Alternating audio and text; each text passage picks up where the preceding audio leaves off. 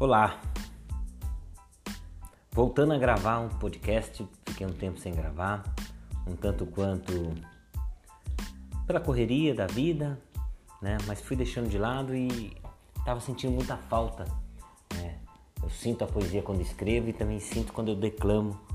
É... Um beijo para todos aqueles que me escutam. Espero que vocês gostem dessa retomada, que eu pretendo vir com intensidade, né? Gravar mais e mais episódios aí. É, os poemas que eu vou ler nas, nos próximos episódios do podcast foram tirados do meu último e-book, meu nono e-book, chamado Recomeço, né? Porque é, sempre tempo de recomeçar, né? É sempre tempo para a gente aprender, né? E eu tatuei nas minhas costas o ano passado uma fênix e não foi à toa que eu escolhi.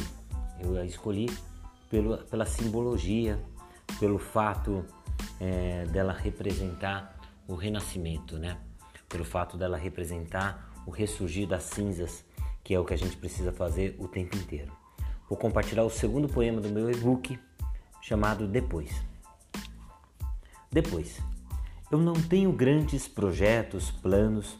Os navios de viagem eu afundei. De agora em diante, vou a nado. Quero hoje ser melhor agora.